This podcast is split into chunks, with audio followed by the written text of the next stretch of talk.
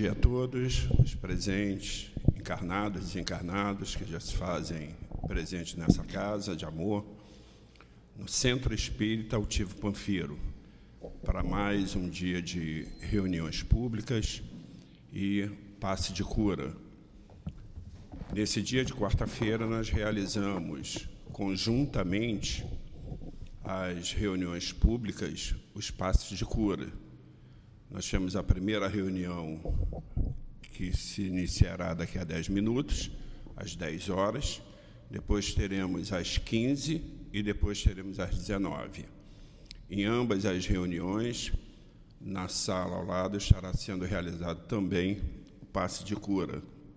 Então, que todos nós, encarnados, que já nos encontramos presentes nessa casa, os médicos, trabalhadores, enfim, absolutamente os dirigentes, é, que possamos ser amparados por essa espiritualidade querida, amiga, em que nós temos como dirigente espiritual o Altivo Panfiro, com toda a sua falange espiritual, que fazem parte e, e do pilar de sustentação em amor dessa casa. Antônio de Aquino, doutor Erma, doutor Bezerra de Menezes, Lourdinha, Cidinha, Dona Ivone, nosso querido Chico Xavier e o nosso tão amado Allan Kardec, codificador da doutrina espírita. Então, que possamos já, desde o momento que colocamos os pés nessa casa, nos sentirmos harmonizados, felizes e que estejamos com o pensamento voltado a Jesus, que é o nosso mestre querido, que nos trouxe os seus ensinamentos para que nós possamos seguir em sua seara. É, lembrando também que a, a casa, todo final de ano, é, tem uma bolsinha de Natal né, para os assistidos. E essa bolsinha já encontra-se ali na livraria. Todos aqueles que puderem é, apadrinhar uma criança será sempre um grande ato de caridade, porque todos nós que ainda temos uma condição um pouco melhor do que os assistidos, é, teremos em nossas nossos lares o Natal festivo, com trocas de presentes, e muitos não têm sequer essa felicidade, essa oportunidade. Então, se nós pudermos é, ajudar a transformar para essas crianças um momento que seria de tristeza em alegria, já será um grande passo para o nosso melhoramento espiritual. Então, é, a casa ela tem é, estudo de segunda a segunda, né? É, pela manhã, à tarde e à noite. É reservada às quartas-feiras para as reuniões públicas, às sextas-feiras para o trabalho interno mediúnico e os sábados nós temos aqui também um dia muito festivo, porque pela manhã nós realizamos a obra social de Antônio de Aquino, né, onde atendemos a centenas de famílias, crianças que são evangelizadas com diferente faixa etária, as mães que são assistidas, todos nós tomamos o nosso café juntos, almoçamos, enfim, é verdadeiramente um dia muito festivo para todos nós o sábado. E realizamos também a reunião pública no horário das 10 horas e depois das 17 horas. Então, sempre lembrando que, independente ao passe de cura, há a necessidade das pessoas assistirem às palestras, lembrando que o passe do salão ele tem a mesma eficácia do passe de cura. O importante, lembremos que quando é, Jesus diz: a fé remove montanha. Ele não está se referindo a retirar uma montanha de um lugar e colocar em outra. Essa montanha que está dentro de nós.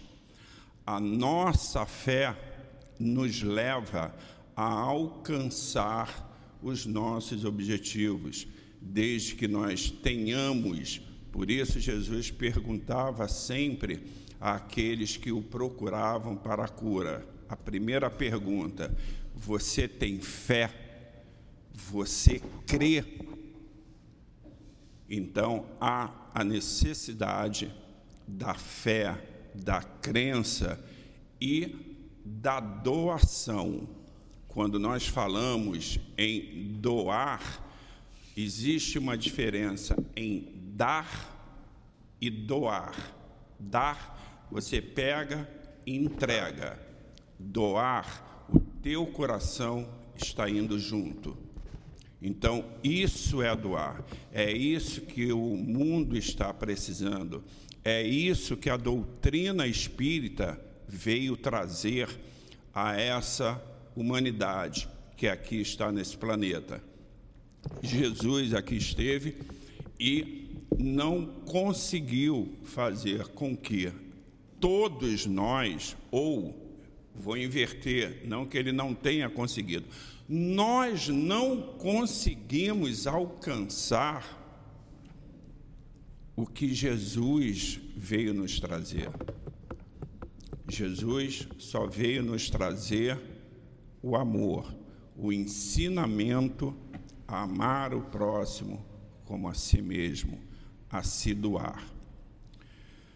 A nossa reunião pública hoje será o palestrante, nosso querido irmão Sérgio Fernandes, é, que vai explanar sobre é, Allan Kardec, né, que esse ano, aliás, dia 3, ele estaria completando 219 anos, né, porque nasceu em 1804, e a sua obra, primeira obra de, foi em 1854, estaria completando 169 anos. Então, nós teremos no dia uh, 8, 8 agora de outubro, nós teremos o primeiro encontro com Allan Kardec para falar sobre as suas obras, para falar sobre aquele que trouxe a codificação. Allan Kardec é o pai, digamos assim, do Espiritismo. Então, nós teremos um encontro aqui na casa e que iniciará às 9 horas, terminando às 12, nós pedimos que as pessoas cheguem às 8 horas. E no dia 12 de novembro, nós teremos também o primeiro encontro com Jesus, o papel de Jesus na terra.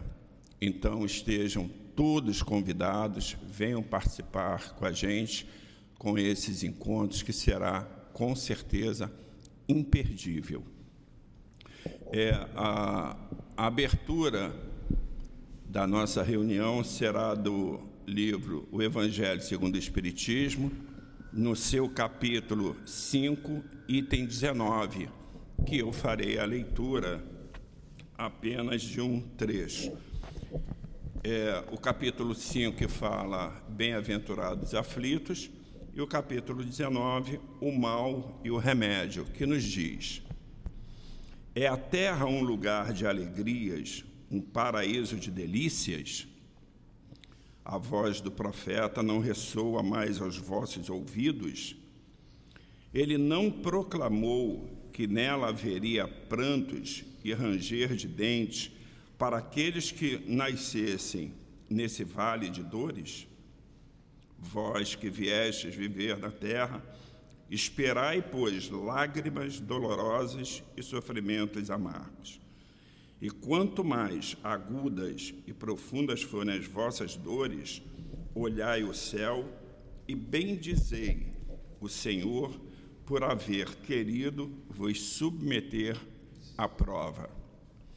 Então, assim, sentindo já harmonizados, felizes por aqui estarmos, queremos agradecer a essa espiritualidade amiga que se faz presente, queremos agradecer a Jesus, porque ele disse: onde houver duas ou mais pessoas reunidas em seu nome, ele estará presente.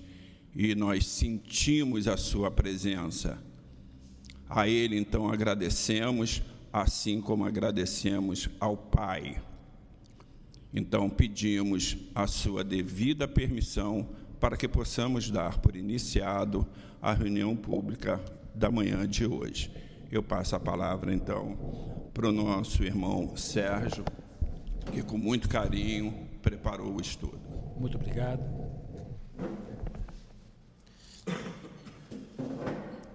Minhas irmãs, meus irmãos, que a paz, que a doce e meiga paz do Mestre Jesus nos abençoe nesta manhã, em que viemos à casa espírita buscar as palavras é, de esclarecimento, de amparo e apoio para todos nós. Normalmente, nesse, nessa reunião, nesse horário, a nossa casa faz o estudo do livro dos médiuns, né? Mas hoje a casa está dedicando as suas reuniões para comemorarmos é, a data de nascimento de Allan Kardec. Né? É, nós estamos, então, a casa atribui essa, esse momento de agradecimento pela oportunidade que esse espírito amigo, que essa pessoa veio fazer um grandioso trabalho em benefício de todos nós, em benefício da humanidade. É, o nome dele não era Allan Kardec, o nome dele era Hippolyte Léon é, Denisard Rivail, ele era um francês. Ele nasceu no dia 3 de outubro de 1804. É bastante tempo. Nasceu lá na França, na época em que a França era conduzida por Napoleão Bonaparte. Esse nós conhecemos ali, a história dele. Né? Então, o senhor Hippolyte Rivail, ele nasceu de uma família de origem de classe média, né? do lado do pai tinha alguns juristas, pessoal ligado à área do direito, da área da mãe ligada à parte da contabilidade, e ele era um, um menino muito, muito assim inteligente, dotado de capacidades e à época ele foi estudar numa escola muito importante que existia na Europa. Né? Ele foi levado para uma escola que ficava na cidade de Verdun, não era na França essa cidade, ficava fora. E ele nessa, nessa escola, ele foi uma escola dirigida pelo professor é, Pestalozzi, que é um grande educador, um educador que à época estabeleceu bases diferenciadas para a educação, uma educação bem moderna para a época e que os nossos professores e pedagogos hoje nas faculdades e nas escolas de preparação estudam aí o método do professor Pestalozzi. Então ele teve assim uma, uma, educação muito grande em que ele fazia uma integração e usava as mesmas qualidades dos alunos e também trabalhava assim é, pela aula dentro da experiência, dentro da observação, dentro do questionamento, estimulava que os alunos é, perguntassem, aguçassem a curiosidade para ir na busca das soluções. Então, Kardec, é, o Hipólito, a essa época, ele estudava nessa escola e ele, demonstrando a sua grande capacidade, ele foi para essa escola, era novo, com 9 anos, e já aos 14, 15, 16 anos, ele tomava conta da escola quando o professor Pestalozzi precisava viajar. Ele já era um orientador dos demais colegas na turma, que era isso que se fazia. O professor Pestalozzi pegava aquele aluno que tinha mais capacidade e ajudava na aula, né? Como nós fazemos, eu não sei nem se não sei nem se faz agora na escola. Às vezes a gente tem grupos de trabalho na escola, né? E aí um do grupo vai coordenando, fazendo trabalho. Na minha época tinha isso, a gente juntava o grupo de trabalho, um fazia uma coisa, outro fazia outra, para nós estudarmos. E o, o seu rival, na sua infância, fazia isso. Então ele foi para a área da educação. Ele foi um grande professor ele falava uns seis idiomas, falava a língua, né, lá da Europa principalmente, né, o francês, que era a língua dele, o inglês, o espanhol, o alemão, o italiano, russo. Ele e a educação à época ela era bem abrangente, não é como nós temos agora. Hoje a pessoa estuda, faz o seu ensino médio e aí depois ele vai para uma faculdade, vai se formar. Então, naquela época, a pessoa estudava astronomia, biologia, línguas, história, filosofia. Então, ele tinha uma formação muito, muito diversificada, né? muito grande a educação dele. E ele era de uma família católica, então na França ele viveu com seus pais que eram católicos. A França é um país muito católico, e ele, quando foi estudar lá em Verdun, já teve uma orientação mais protestante. Então ele conseguiu ver dois aspectos da mensagem do cristianismo. Um na visão dos católicos e a outra visão lá dos protestantes. E ele via né, nessa situação alguns conflitos, às vezes, conflitos entre uma ideia, um via de uma forma, outro via diferente. Então ele se questionava naquela questão toda, mas ele absorvia todos aquele seu pensamento ali. Ele vai para a França e aos 22 anos ele monta um instituto, um instituto de educação, uma escola, né? E ali ele começa a trabalhar na escola. E ele, ele também trabalha escrevendo vários livros dentro das várias áreas, né, de matemática, de filosofia, de ciências, ciências naturais, de línguas, e ele também escreve uma proposta de reforma do ensino da França à época em que isso aconteceu. Então ele era um homem de ciência, ele era um homem que estava ligado ali aos conhecimentos. Então ele teve o seu nome assim bem, bem é, conhecido nas academias, nas escolas. Ele participou da Academia de Ciência da época da França, em que tinha lá os cientistas, os estudiosos, homens grandes também. Então ele vivia nesse ambiente de cultura. Foi casado, casou com a senhora Amélie Boudet, né? e não tiveram filhos. Mas ele, na sua escola, ele teve lá um problema com seu tio, que seu tio era viciado em jogo, trabalhava com ele, perdeu uma fortuna muito grande e aí ele teve que vender a escola. Vendeu toda a sua escola, pagou as dívidas do tio, o que sobrou ele aplicou investimento com uma pessoa jogou o dinheiro para investir, para viver de rendimentos, mas aí essa pessoa também perdeu o dinheiro todo, ele ficou numa situação muito difícil.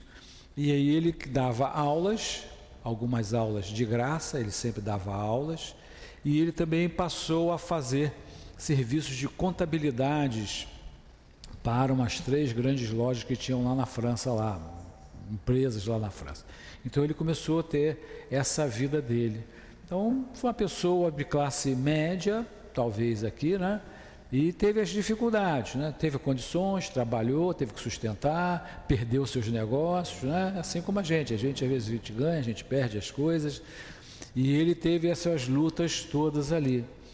E, mas sempre buscando fazer o melhor. Ele ajudava os alunos, ele tinha vários alunos que nem cobrava, né? dava aula de graça, para que tivessem a educação ali. Então ele fez a sua vida assim, né? Aquela época, lá na França, estava acontecendo, não só na França, na Europa e alguma coisa nos Estados Unidos, uma, um fenômeno chamado de fenômeno de mesas girantes, de mesas que se moviam. É umas mesas tem muito estilo francês, hoje a gente já não tem quase, às vezes numa casa ou outra, é uma mesa como se fosse redonda, assim, uma mesa redonda, e ela tem um pé, que ela desce assim um cone, e depois tem três pés assim.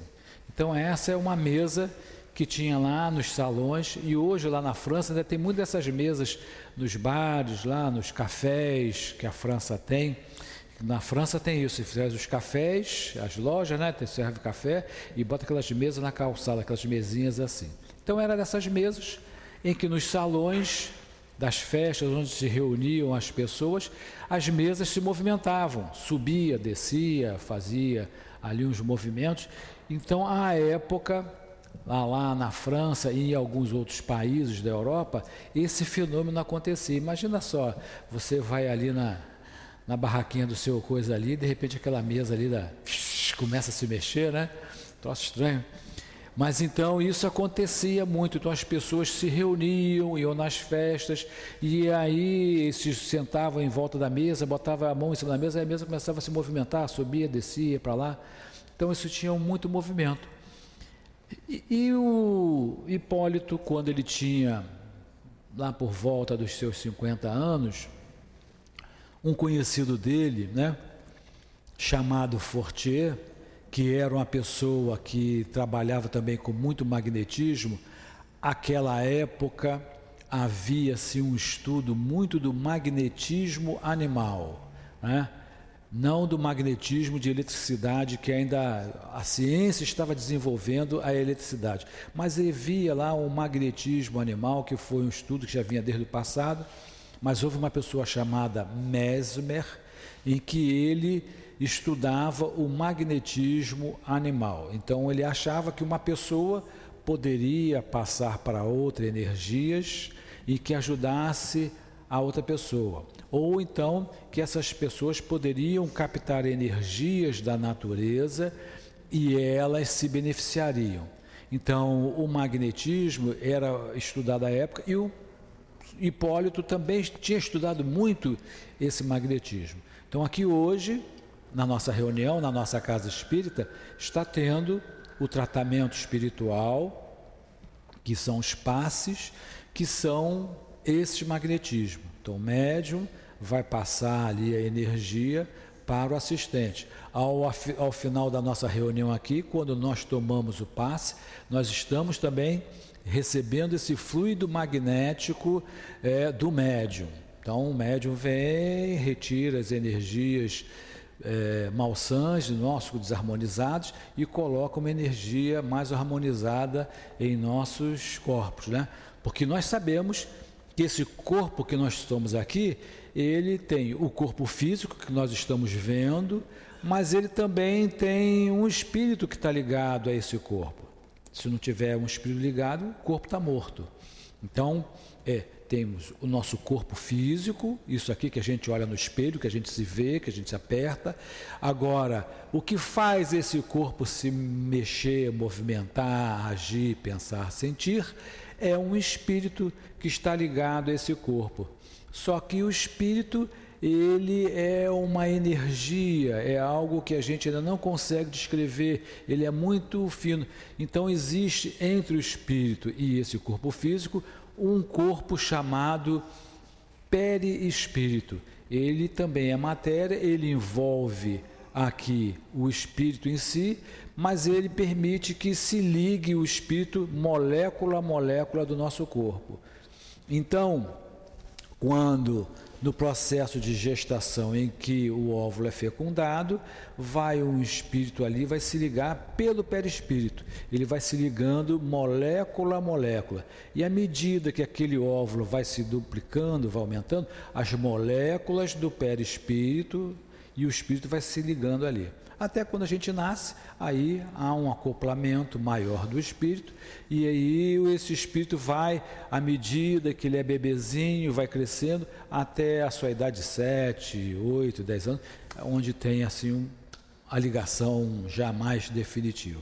Então, nós somos esse corpo de carne, espírito, e aqui, aqui está mexendo. Então, o que eu penso, o que eu sinto, né? Não é o corpo, é o espírito que sente isso aqui.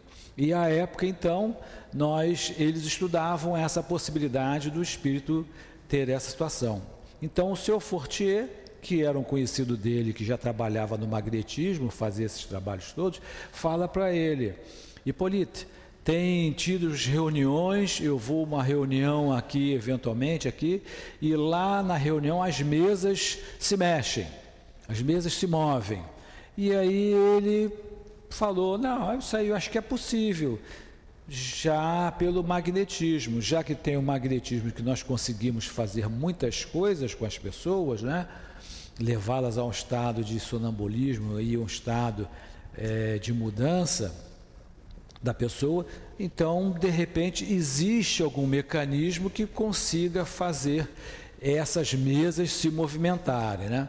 Aí ele não deu muita bola para isso não, né? Isso passou. No ano seguinte, já uma outra pessoa já havia falado com ele e um amigo que já falou mais fortemente, mais empolgado.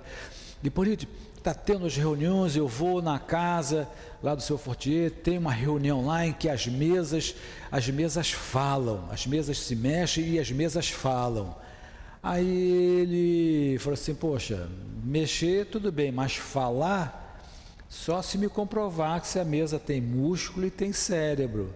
Porque para você emitir uma ideia da resposta tem que ter um pensamento é diferente. Uma mesa madeira não tem cérebro, não tem nada.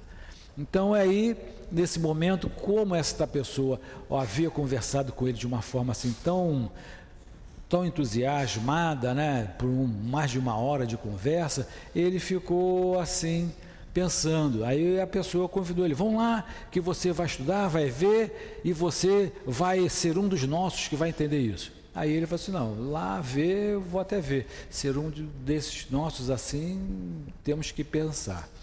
Então ele acaba indo numa reunião, numa casa de um, de um senhor, lá um casal, em que tinha uma senhora chamada Plené Maison, que ela fazia essa movimentação. Só que, além da mesa, eles tinham lá uma, uma prancheta, uma prancheta, né, que tinha uma rodinha embaixo, e botava um lápis, e ali ela botava a mão naquela rodinha, naquele negócio, e aquele lápis saía escrevendo no papel.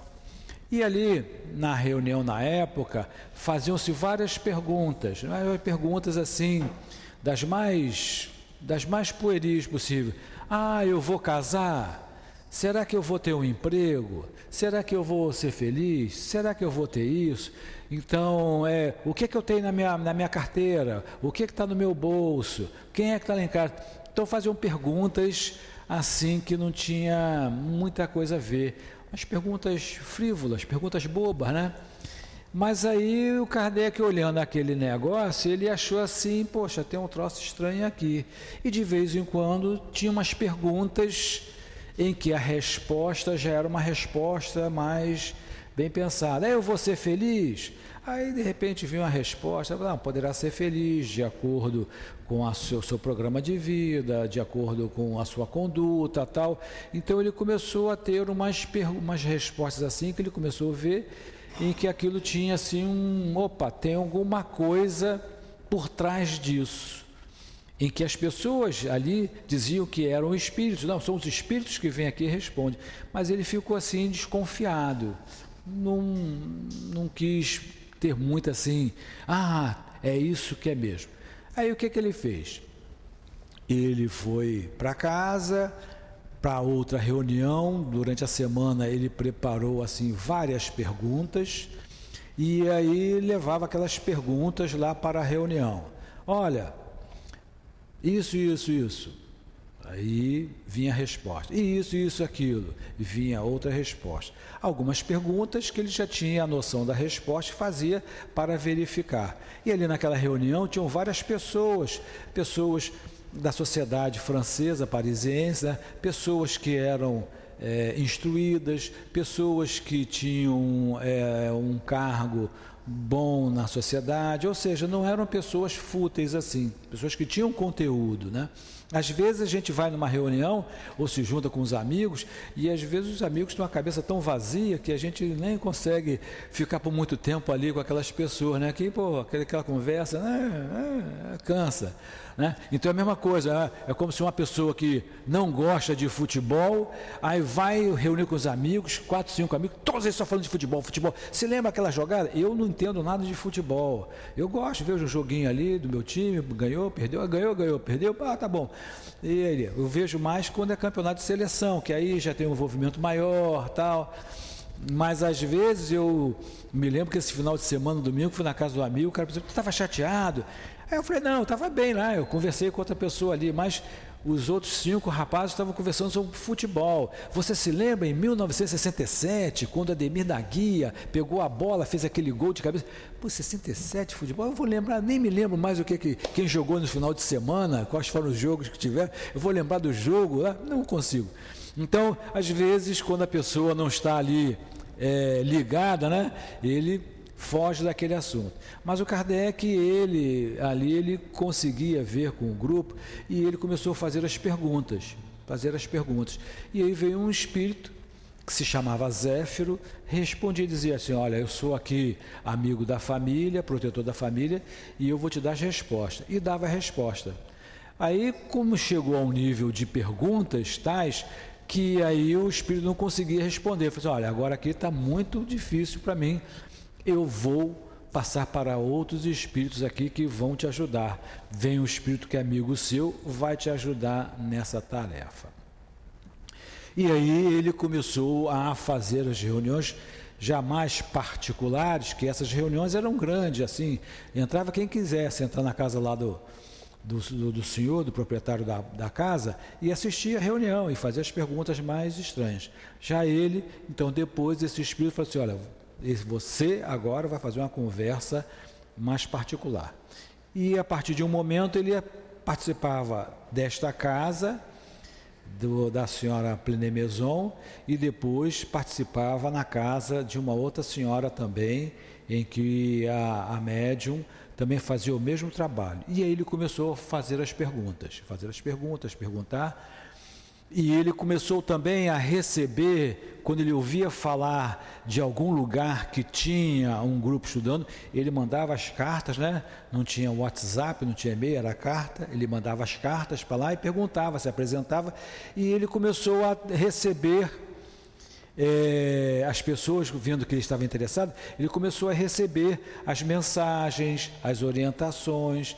E aí ele começou a fazer um estudo de verificação, comparação e análise. Nessa análise tirava o resultado. Então, por exemplo, Vamos supor que nós estamos aqui, cada um fazendo o mesmo trabalho. Aí ele fazia uma pergunta: existe vida depois da morte? Aí perguntava para ele que morava aqui em Jacarepaguá. Perguntava para ele que mora ali no Recreio. Perguntava a ele que mora ali em Cascadura. Perguntava a ele que mora lá em Bangu. Então cada um mandava uma resposta. E aí ele juntava aquela mesma pergunta e fazia análise das respostas. E ele começava a depreender. E ele, com o passar do tempo, ele começou a entender, ver que realmente os espíritos estavam respondendo aquilo ali. E ele conseguiu ver que é, aqueles espíritos, é, cada um trazia uma visão diferente ele conseguiu entender que cada espírito tinha uma condição espiritual, uma condição moral, uma condição intelectual diferente do outro. Né? Então, cada um dava a sua resposta e ele começou a ficar mais cauteloso é, quando ele entendeu isso para ele não aceitar qualquer resposta. Então não é qualquer resposta que vinha dos espíritos que ele considerava como verdadeira. Não, vamos analisar.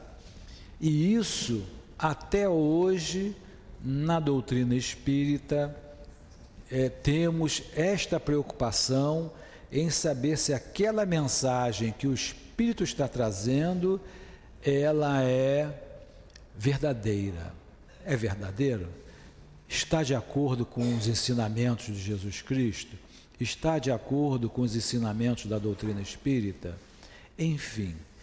Agora, tudo isso aconteceu porque é, estamos aqui reverenciando essa figura de Allan Kardec, né? Então, ele, como ele era um homem de ciência, eu vou contar por que ele mudou de nome, ele, como era um homem de ciência, ele já tinha escrito os livros deles, ele, dessas trocas de mensagens, ele começou a organizar. Ele começou a organizar as ideias. Então ele começou a codificar. A gente fala que Allan Kardec é o codificador, é que transformou esse conhecimento todo em código, num código assim, num corpo estruturado. É, para nós termos uma ideia, quando a gente pega um documento assim, da área do direito, por exemplo.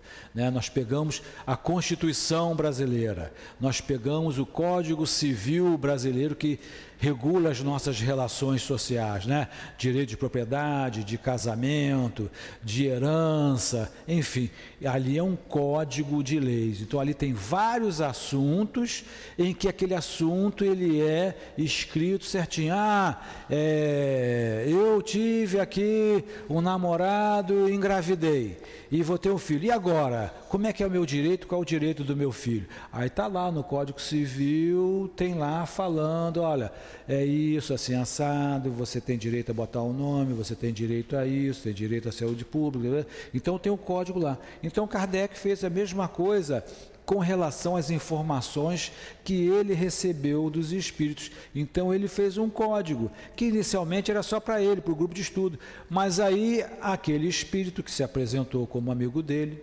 chamado Espírito da Verdade, ele diz para ele: Olha, nós vamos fazer um trabalho muito grande e vai ser mais de um livro.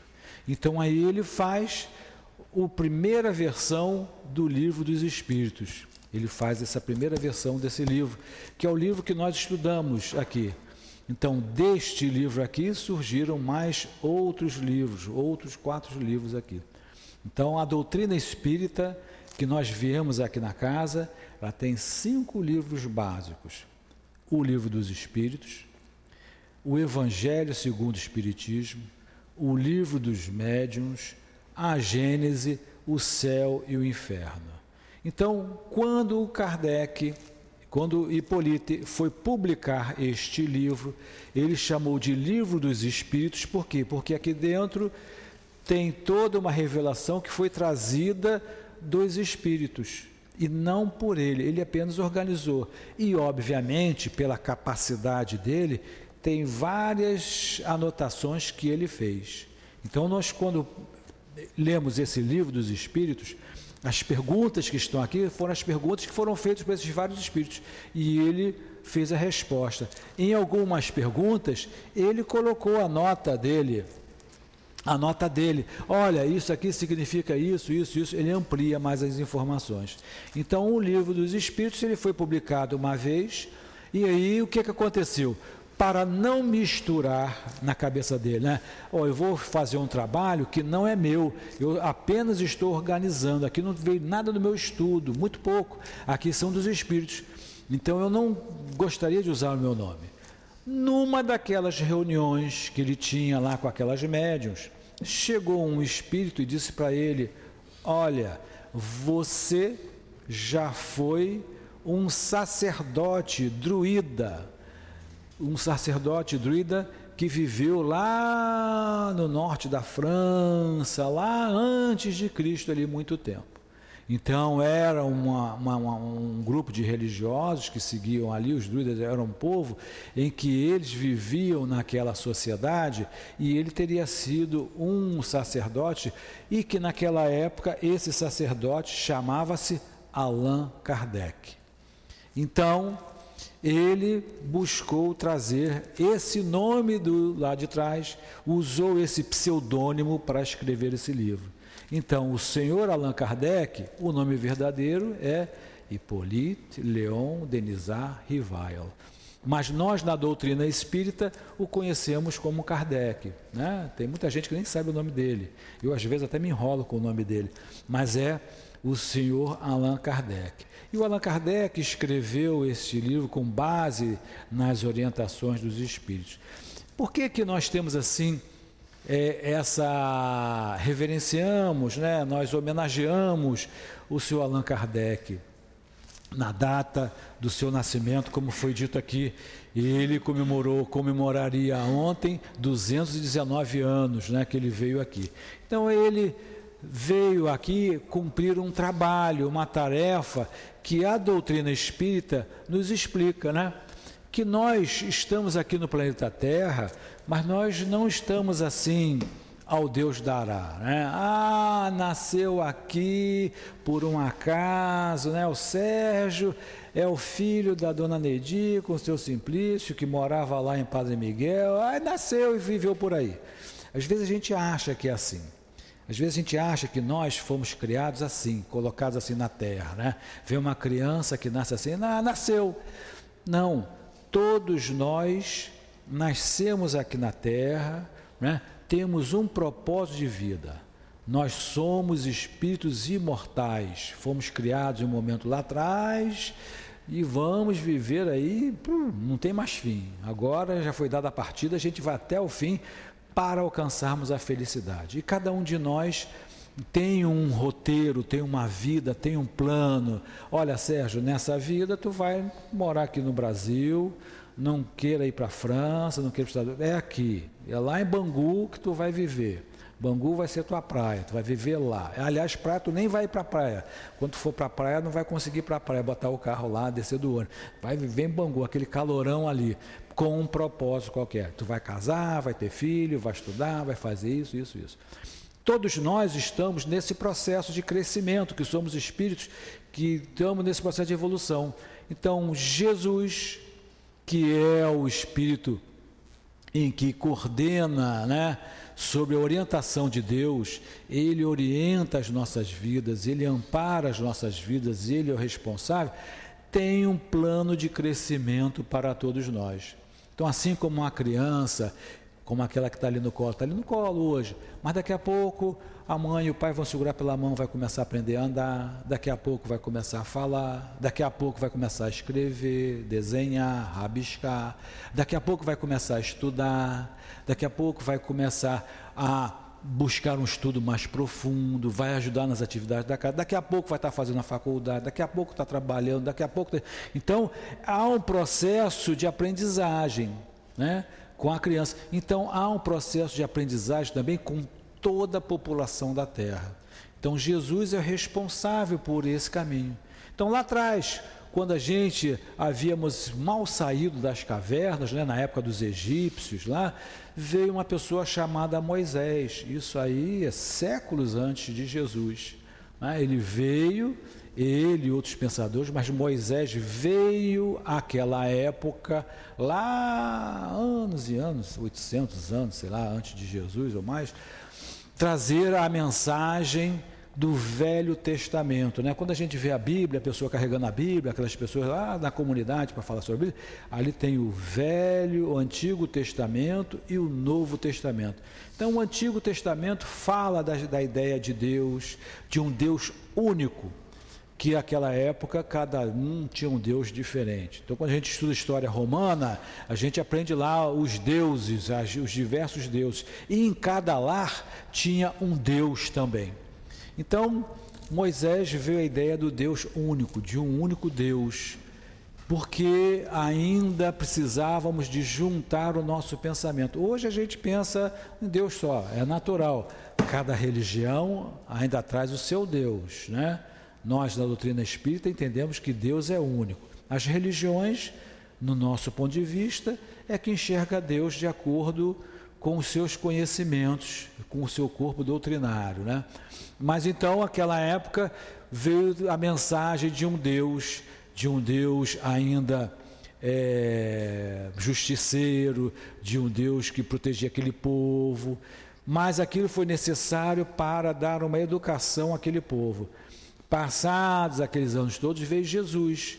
E Jesus ele veio dizer que Deus veio cumprir aquilo tudo, mas também veio acrescentar novos ensinamentos de que Deus é bom, de que Deus é amor, de que Deus é bondade. Porque até então os judeus viam Deus como Deus punitivo, vingador.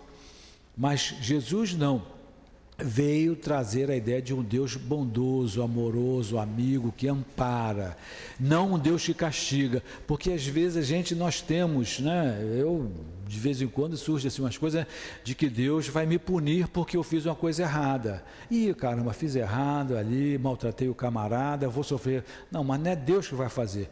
Eu é que vou mesmo buscar um caminho de aprendizagem para aquilo. Se eu aprender, eu não preciso sofrer.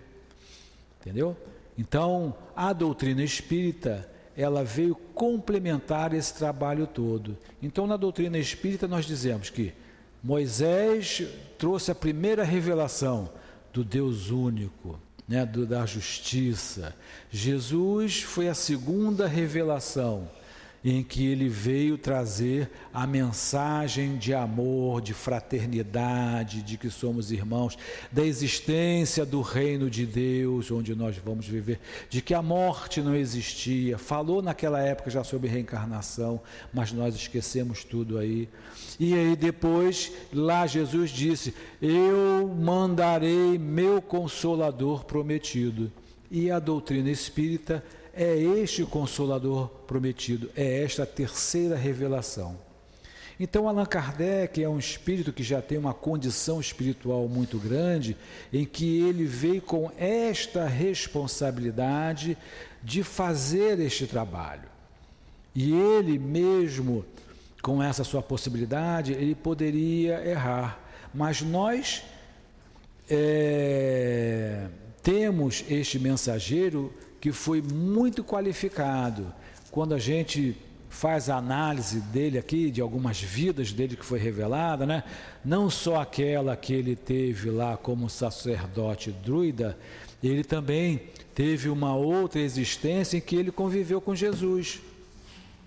Ele era lá um soldado da legião romana que ele foi colocado lá para seguir Jesus. Ele era um espião que estava infiltrado lá no grupo dele lá para acompanhar Jesus naquele, naquela, naquela rotina dele, para saber o que estava falando. E ele ouvia aquelas mensagens, aquelas orientações, tudo ali, e ele absorvia naquela época. Então, na época, ele era um centurião, ele acompanhava Jesus. E quando Jesus foi preso naquele momento, ele falou assim: Jesus, você quer? Eu fico no seu lugar, tu vai embora, eu fico no seu lugar eu dou minha vida por você. Então ele já estava entendendo. E aí, então o centurião, o Jesus disse assim: agora não, mas haverá um momento em que você dará a vida por mim, mas não agora. Então, nessa época, como centurião, essa história está escrita num livro chamado Herculano, fala sobre esta existência de Kardec lá atrás.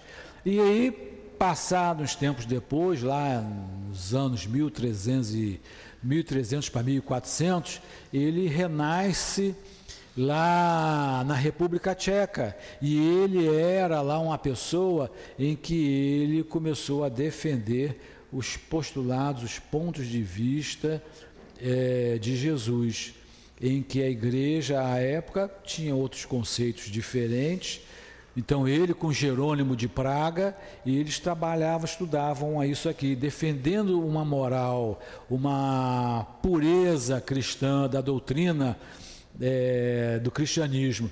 E ele foi levado à fogueira por conta disso.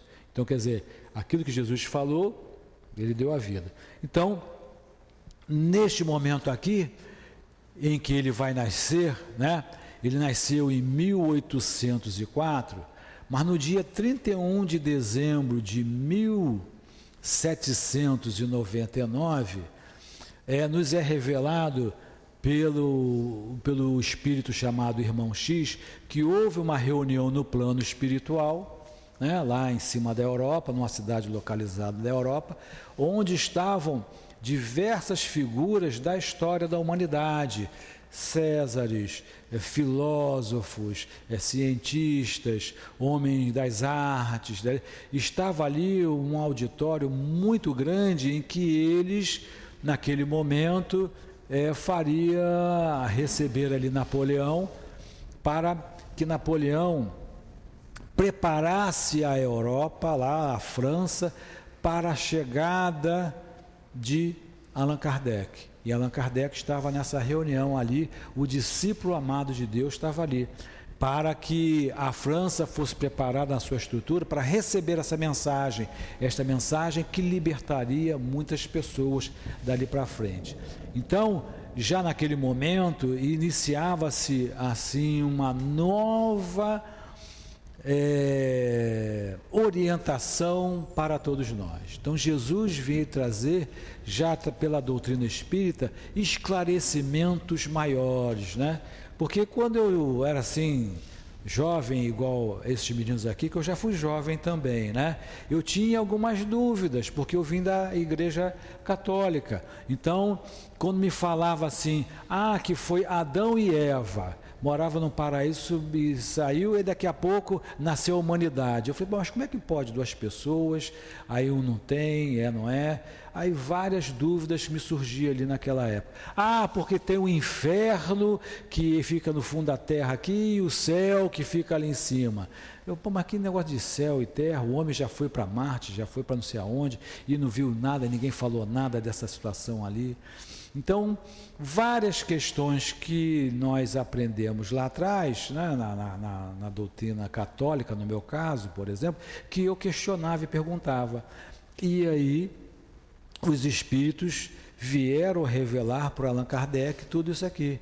Da ideia de Deus, um Deus bom, justo, amoroso, em que nós devemos amar a Deus sobre todas as coisas, amar a natureza, amar ao próximo como a nós mesmos. Não é só amar a mim, eu tenho que ver aquilo que eu faço comigo, o que eu quero para mim, o que eu vou fazer, o que que causa para o outro.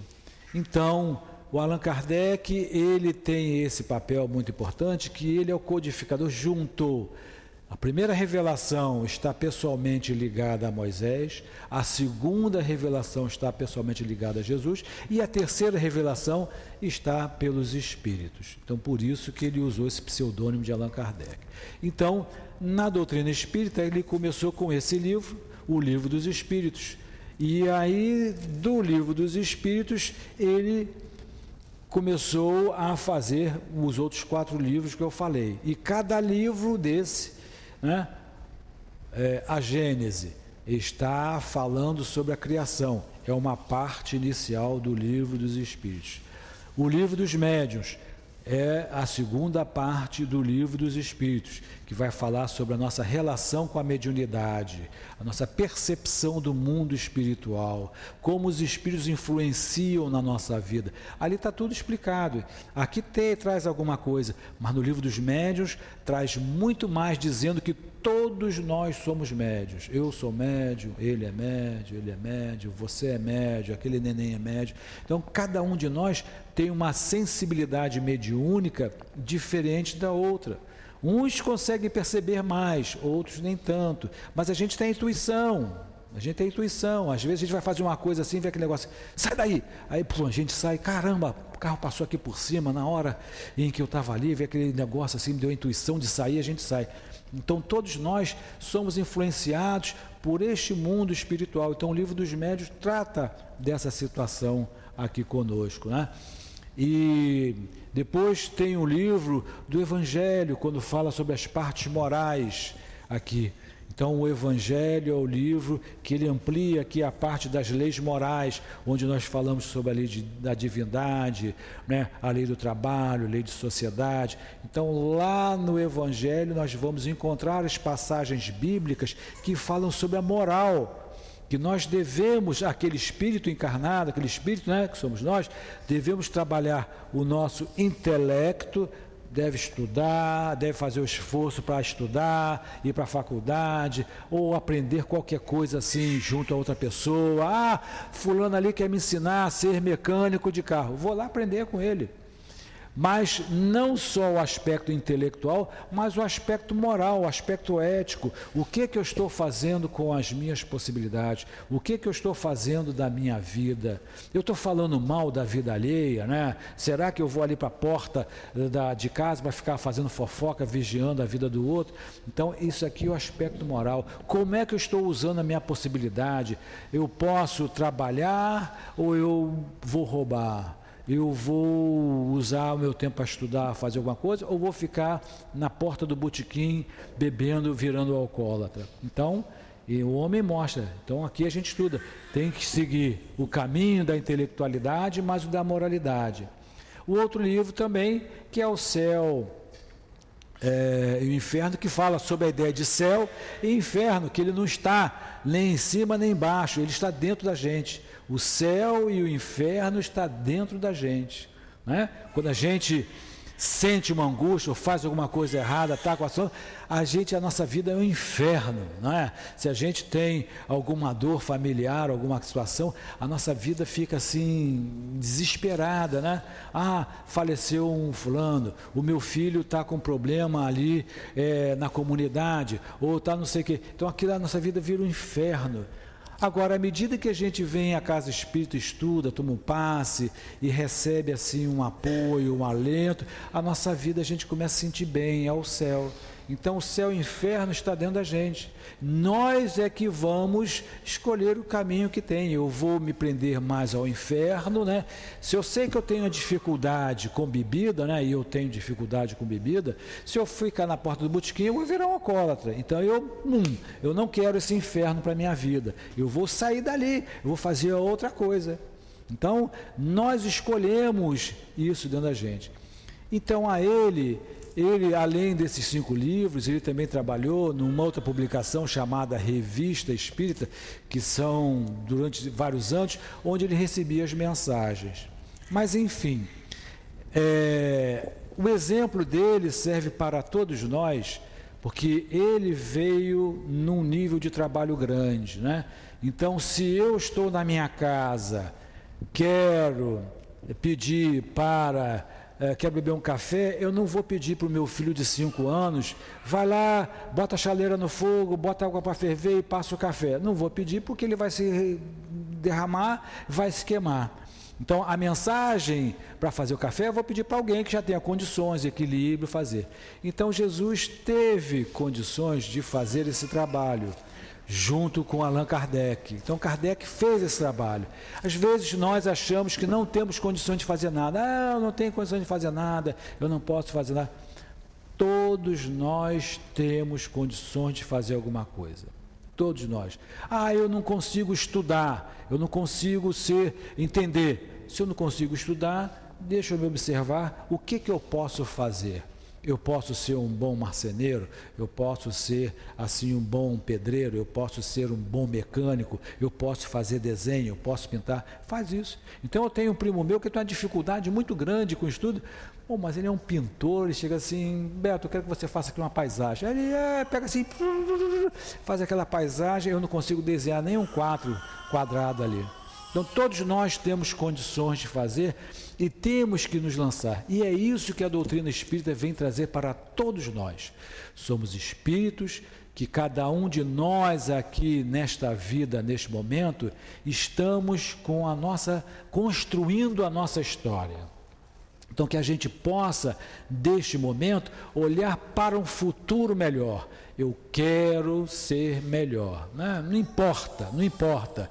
Não importa se é no centro cirúrgico operando o cérebro, não importa se é na rua, varrendo ali a rua. Eu quero ser melhor porque aí está. Se eu não vou pela intelectualidade, eu vou pela moralidade. E aí nós vamos fazendo o melhor e devemos insistir, persistir, porque nós Sempre estaremos assim com a nossa baixa estima nos prejudicando, mas devemos ter o nosso, a nossa confiança.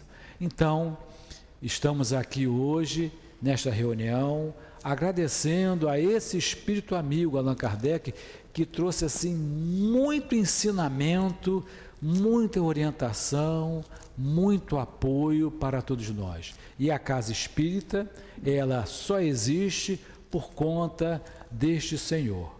Então, nós estamos aqui reunidos, estudando o Evangelho, o livro dos médiuns, o livro dos Espíritos, tomando os passos, recebendo ali é, o, o, a, a Bolsa da Ação Social, enfim, por conta deste Espírito amigo, que ele veio trazer até nós as orientações, as diretrizes dos Espíritos para que nós tivéssemos um caminho melhor. Então, às vezes, a gente quer ir daqui para um lugar, a gente dá uma volta muito grande. Aí ele faz assim: olha, vai por esse caminho aqui, que esse caminho é melhor. Então, que possamos, todos nós, sairmos daqui com a mensagem que nós temos condições e nós não estamos desamparados. Jesus e os nossos benfeitores espirituais estão nos amparando e que possamos seguir o nosso caminho com essa certeza de que um momento melhor está a nos aguardar. Então, meus irmãos, minhas irmãs, que a paz, que a doce e meiga paz do Mestre Jesus envolva a todos nós por todo sempre. Graças a Deus. Muito obrigado, nosso irmão Sérgio Fernandes, pela brilhante explanação sobre esse que é para nós né, o Papa da doutrina espírita, Allan Kardec. Vamos passar ao nosso segundo momento, que é o momento do passe. Pedimos aos médicos, por gentileza, que possam se posicionar.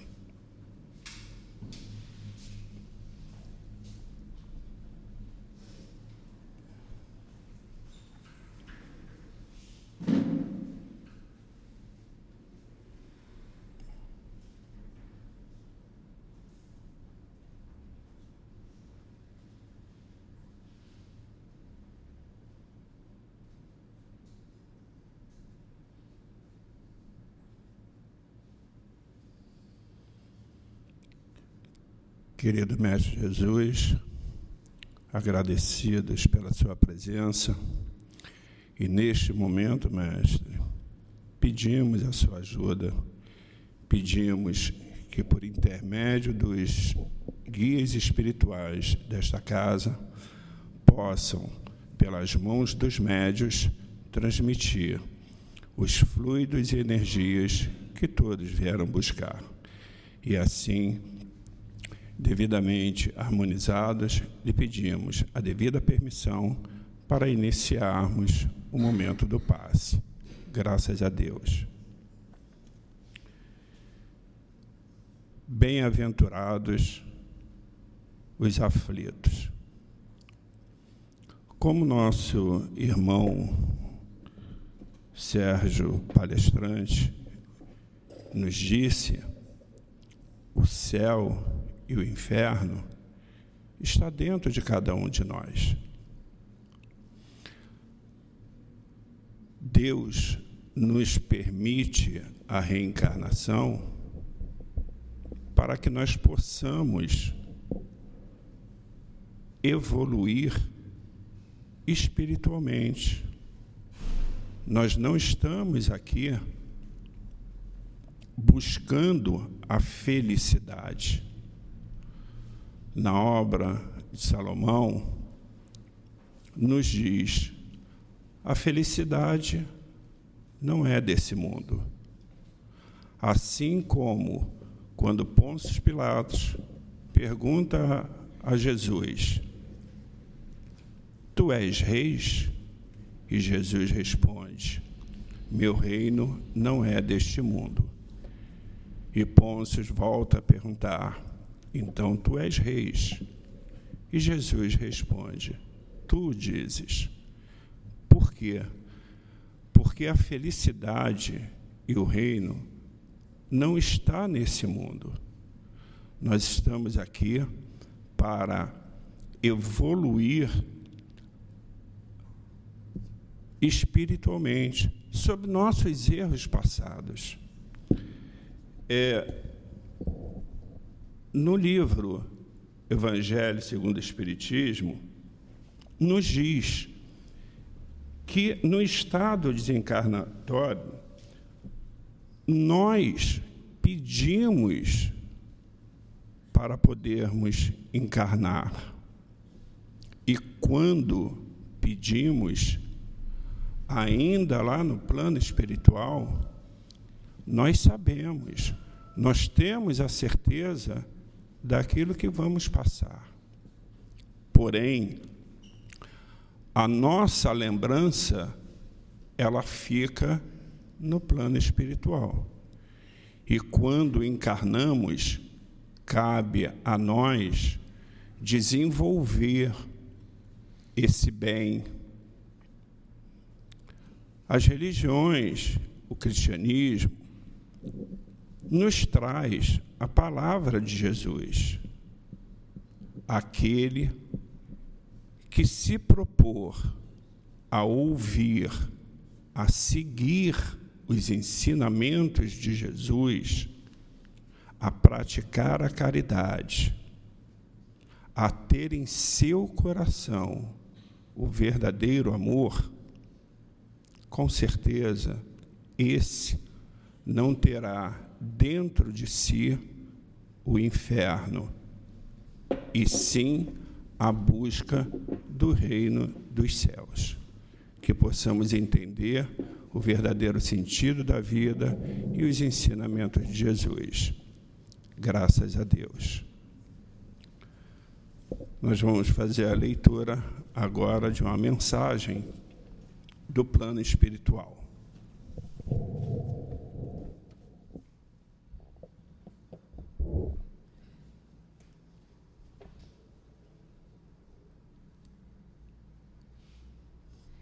Meus amados, que as, que a palavra do Evangelho de Jesus se repita mais e mais em meio a vocês. O amor de Deus é infinito para com todos. Não se perturbeis, aquietais os corações. Não se preocupas, todos os entes queridos, irmãos, aqui foram amparados, acolhidos com muito amor. Que continue em preces por eles por nós, por todos. Que hoje vocês, nós, desencarnados e encarnados,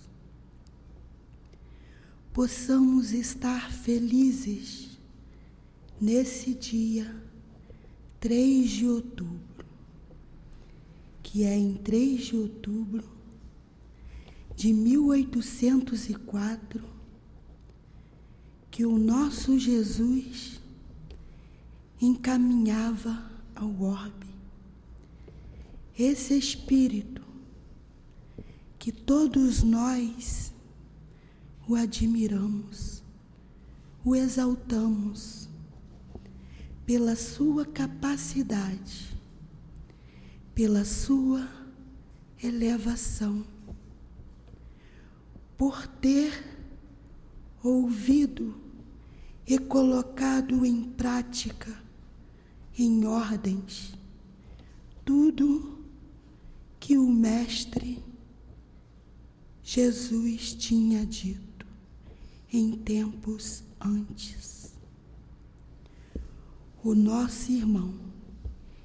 Hipóliter Leon Denizar Rivael que nesse momento elevemos os nossos pensamentos, desencarnados e encarnados. Façamos uma pequena pausa. Meditação no intuito de gratidão, de agradecimento a esse irmão, que juntos possamos, possamos estar com ele e vai sendo orientados, sendo guiados pelo nosso Jesus ao melhor caminho.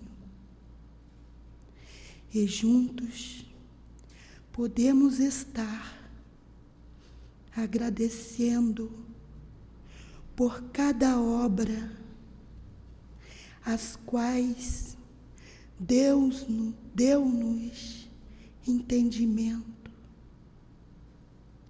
E se todos vocês tiverem a força, a coragem que nós tivemos e temos, caminharão juntos, guiados e orientados pelo nosso Jesus, o nosso Kardec. Todos vocês serão capazes de desenvolverem o trabalho de amor. Se lerem com atenção as obras, a codificação. São palavras que o Mestre ditou. São perguntas aos espíritos. São respostas dos Espíritos. Foi Ele, Jesus, orientando, guiando Allan Kardec.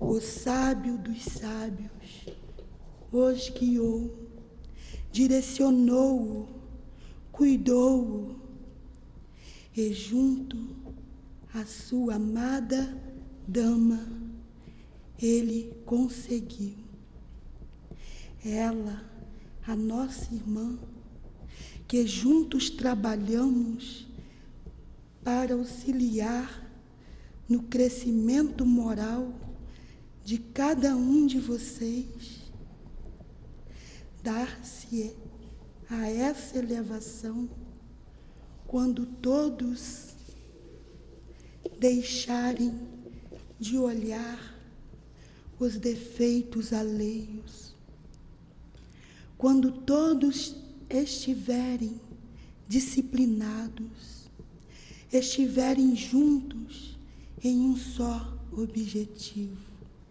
ajudando o próximo, sem comentários, sem deixar que o próximo saiba, sigam o modelo. Quantos ele curou? Quantos voltaram para agradecer?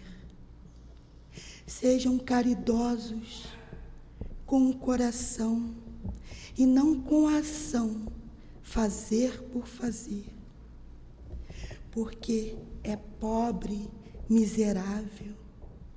Também os homens milionários precisam de caridade, de amor, precisam ser instruídos para o melhor caminho.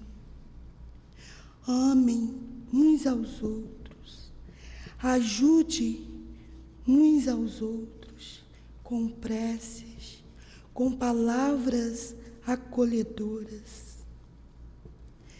Estamos aqui, estamos orientando vocês, os cristãos, e não deixamos vocês só. Confiem no Mestre Jesus. Confiem. Nós juntos trabalhamos para o crescimento da casa.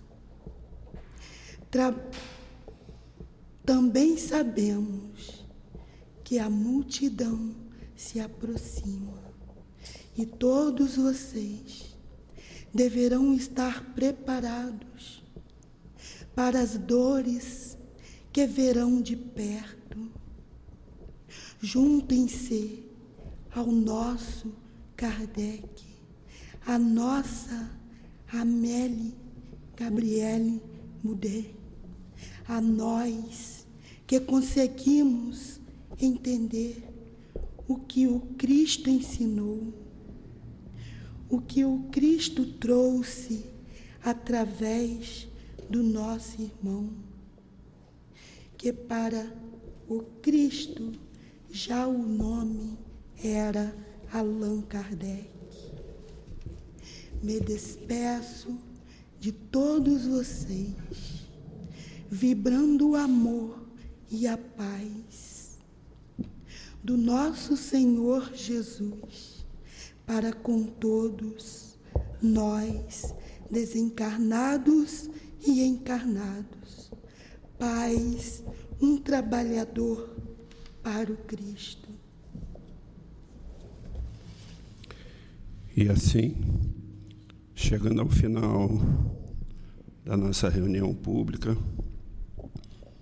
não poderíamos deixar, como já foi dito, de agradecer a Hipólito Leão Denizar Evail, o nosso consagrado e codificador da doutrina espírita, Allan Kardec, que ontem estaria completando 219 anos, 169 anos da sua obra.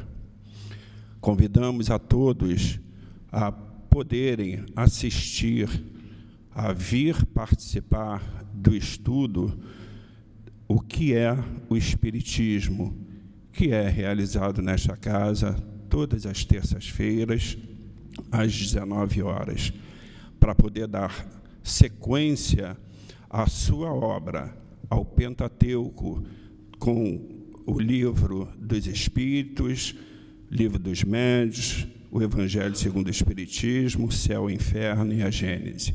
Então, que todos é, possam vir participar desse estudo, dessa casa de amor. E assim, a Deus agradecemos. A Deus agradecemos por podermos estar vivos, encarnados e estar nesta casa de amor. A Jesus, pela sua bondade, pela sua caridade, de nos trazer aqui e dar aos nossos guias espirituais toda a sustentação para que saiamos, voltemos aos nossos lares bem melhores de quando aqui chegamos. Assim, Mestre Jesus, em nome do nosso amor, em nome do amor desses guias espirituais, em nome do seu amor, mas, sobretudo, em nome do amor de Deus, pedimos a permissão para darmos por encerrado, sem antes deixar mais uma vez é, informados que no próximo dia 8 no domingo agora, nós teremos o primeiro encontro com Allan Kardec, é, o estudo sobre as suas obras, sobre o Espiritismo. Estejam todos convidados e assim que todos tenham um excelente dia.